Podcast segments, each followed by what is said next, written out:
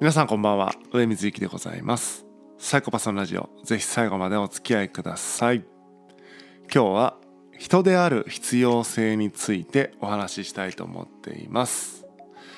先日、えー、ミネラルウォーターが、えー、2リットルのねミネラルウォーターが20本、えー、家に届きました。で、まあ、どこに届いたかっていうと、えー、マンション1階の宅配ボックスにですね 20本の2リットルの水が、えー、入れられていました。で今までねえっ、ー、と頼んでてその毎回ちゃんとこうなんだろうな家、ま、あの部屋まで運んでくれてたんですけども今回多分配達員の方がですね、えー、まあ、宅配ボックス入れていいやろうってことで入れてたと思うんですけども、まあ、考えたら分かりますけども、えー、20本かけるね、えー、2, 2リットルってことでね、まあ、40キロですよね、えー、40キロの荷物を、えー、マンションの1階からね、えー、彼らは台車で運んできますけども、えー、一般ピーポーはね、えー、それをどうやって運ぶんだということとかねそうやって想像するとちょっと分かると思うんですけども、えー、まあ楽をしちゃったんだと思うんですね。でまあちょっと厳しい言い方をしてますけども僕自身ですね、えーと、20代の頃、えー、本当長いことねその、まあ、バンドフリーターバンドマンだったんでそのフリーター何で周あの生活してたかというとえー、まさに宅急便だったんですね、えー、なので同業元ね同業者としてねそれ恥ずかしいことだと僕は思っているんですね、えー、やったからこそ分かる、え、そのなんだろうなこの重たい荷物を、えーなんかね不在だからって持ち帰りたくないし、えー、なんなら1階に置けるんだったら1階に置いときたいっていう気持ちはわかる、えー、けどね、えー、これをやってしまうとその顧客とのねその信頼関係っていうのはもうね築けないんですよね、えー、今言ったみたいにその40キロの荷物を1階に置いといてそれ自分で運んでねっていうのと40キロの荷物だったから、えー、ちゃんとね、えー、出直して、えーお部屋まで配達しましたってのじゃやっぱ全然見え方違うじゃないですか、うん、そこの違いっていうのをやっぱできる人っていうのは、まあ、当時仕事をねその宅急便の仕事してた時に思いましたけれどもやっぱりお客さんにも信頼されて結果、え、なんだろうなその宅急便の人たちってねあの社員の人たちっていうのはあの別物運ぶだけじゃなくて営業とかもしないといけないからね、え、そういった意味では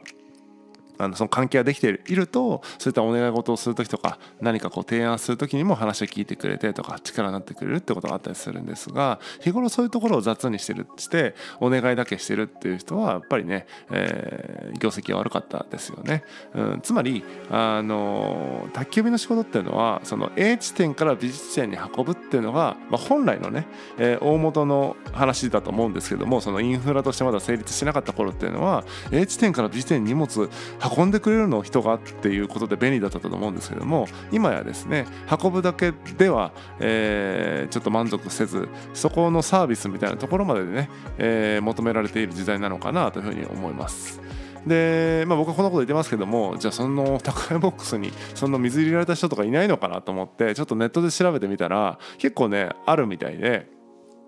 あのまあ、ヤフー知恵袋みたいなねああいうとことかね あのなんか相談者の人が書いてたのが結構印象的だったんですけどもあの腰の悪いね腰が悪い方で、えー、30キロ以上の水が宅配ボックス納品されてしまってみたいな。で自分腰が悪いからこの自分で運ぼうでも運べないと、えー、これどうしたらいいのかなみたいな相談だったんですけどもその回答は結構シビアで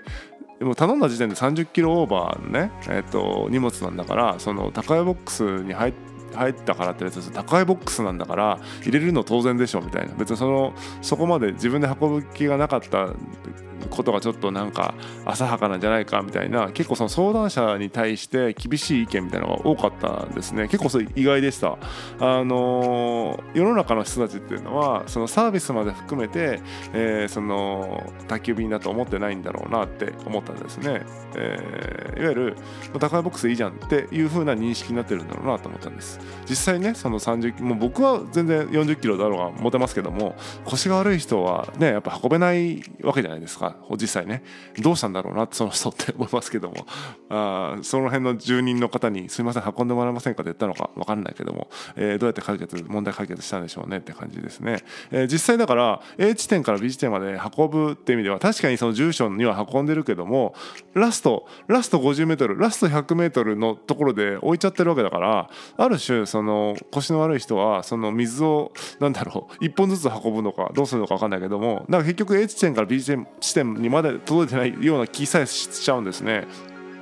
まあ、まあまあ僕の場合は全然、えーと、A 地点から B 地点までいわゆる僕の住所まで運んでくれたということで、まあ、宅配ボックスに入れてくれたということでいわゆるその輸送という観点から見れば別に荷物が破損したわけではないし、えー、大幅に遅れたわけではないので、えー、ていうのかな、まあ、100点というふうに言えるんですけども、まあ、さっき言ったみたいに、えー、僕とその、えー、会社との信頼関係みたいなところでいくとあどうせやっぱ部屋まで持ってきてくれた方がやっぱ嬉しかった。嬉しかったかなどうかな。嬉嬉しかったという人もいるんだろうなという感じですで僕自身はどうかっていうとぶっちゃけねぶっちゃけ、えっと、宅配ボックスでいいです。えー、なんでかっていうと、えー、ピンポンってなって、えー、玄関開けてっていうのはあんま好きじゃないですね。知らない人に対して。面倒くさい、えー、例えばどうするんですか？僕は全裸だったら服着ないといけないとかね。例えば風呂上がりだったら体拭かなきゃいけないとか。面倒くさいわけですね、まあ、結構な時間僕風呂入ってますしね、えー、面倒くさいんですよ。そのなんかピンポンで呼びまあ電話に近いですね。相手のタイミングで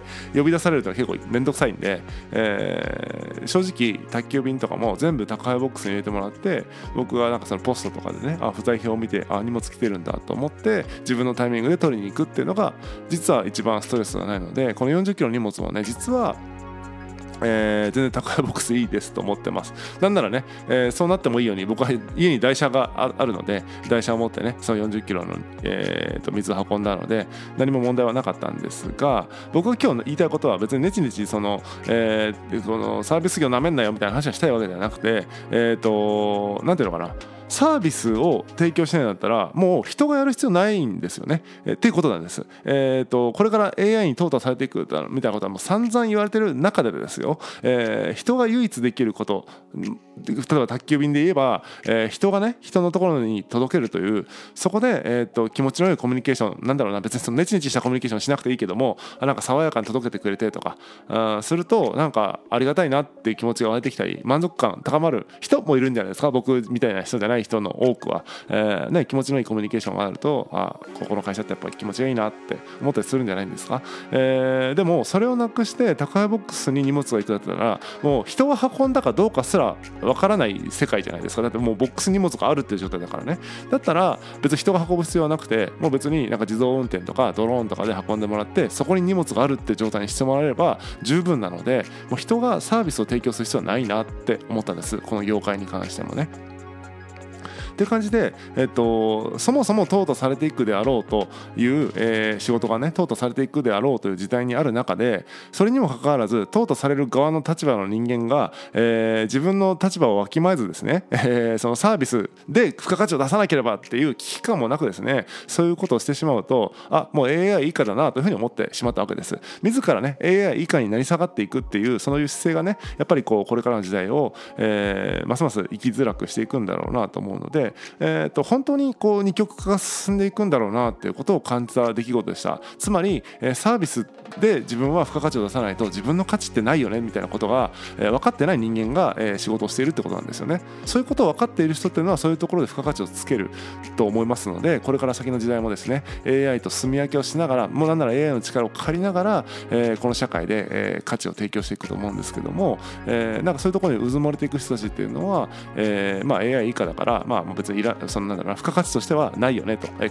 つまり、えこの資本主義の社会の中では、え価値がないよねということになってしまうというこれ厳しいですけども、えー、まあそれをね自ら、えー、そっちの路線に行っちゃってるっていうのはとても恥ずかしい、えー、恥ずかしいというか、うん、無知なんだろうなと思ったわけでございます、えー、これはね本当に同じその宅急便で同業者で今頑張ってる方とかねサービスで付加価値出さないと自分たちの仕事ってもう価値がないよねとかって危機感を持ってる人たちに対してもですねとても失礼な働き方なのかなと思ったりしますね。まもうこの人本人がねどういうつもりでやったのかとか頭が悪かったのかとかそういうことは分からないけども、えー、そういう姿勢がですねね仕事一つ一つをね滅ぼしていくんだということを、えー、考えておかなければいけないと。いざ亡くなった時には社会がとかなんか時代がとかっていう感じでマクロのせいにしちゃうんだけども実はそうしたミクロの積み重ねがあもういらないよねっていうことを、えー、思わせてしまうっていうことだったりすると思いますんで、えー、今ね何だろうな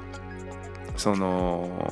AI とかまあ分かんない他の何かにね取って代わられそうだなという業界にいる人ほどですね、え、その中で全部が全部じゃなく、えー、人間にも価値出せるとこあるんじゃないかみたいなこと観点で仕事をしないとそもそも付加価値みたいなことが何なのかってことを、えー、考えてない人間っていうのは、え、この資本主義の中ではですね、え、生き残っていけないと思います。もちろんその資本主義はね、え、これから変わっていく終わっていく可能性は十分あるけども少なくとも今この、えー、2020年現在はですね資本主義どっぷりの社会ですので、えー、そこの辺をよく考えながら、えーまあ、仕事っていうのに取り組まないとあの痛みを見るよというお話でございました、えー、別に怒ってるわけではないんですけどもあ愚かだなと思ったのでご紹介させていただきました、えー、本日は以上でございます。またお会いしましょう。さようなら。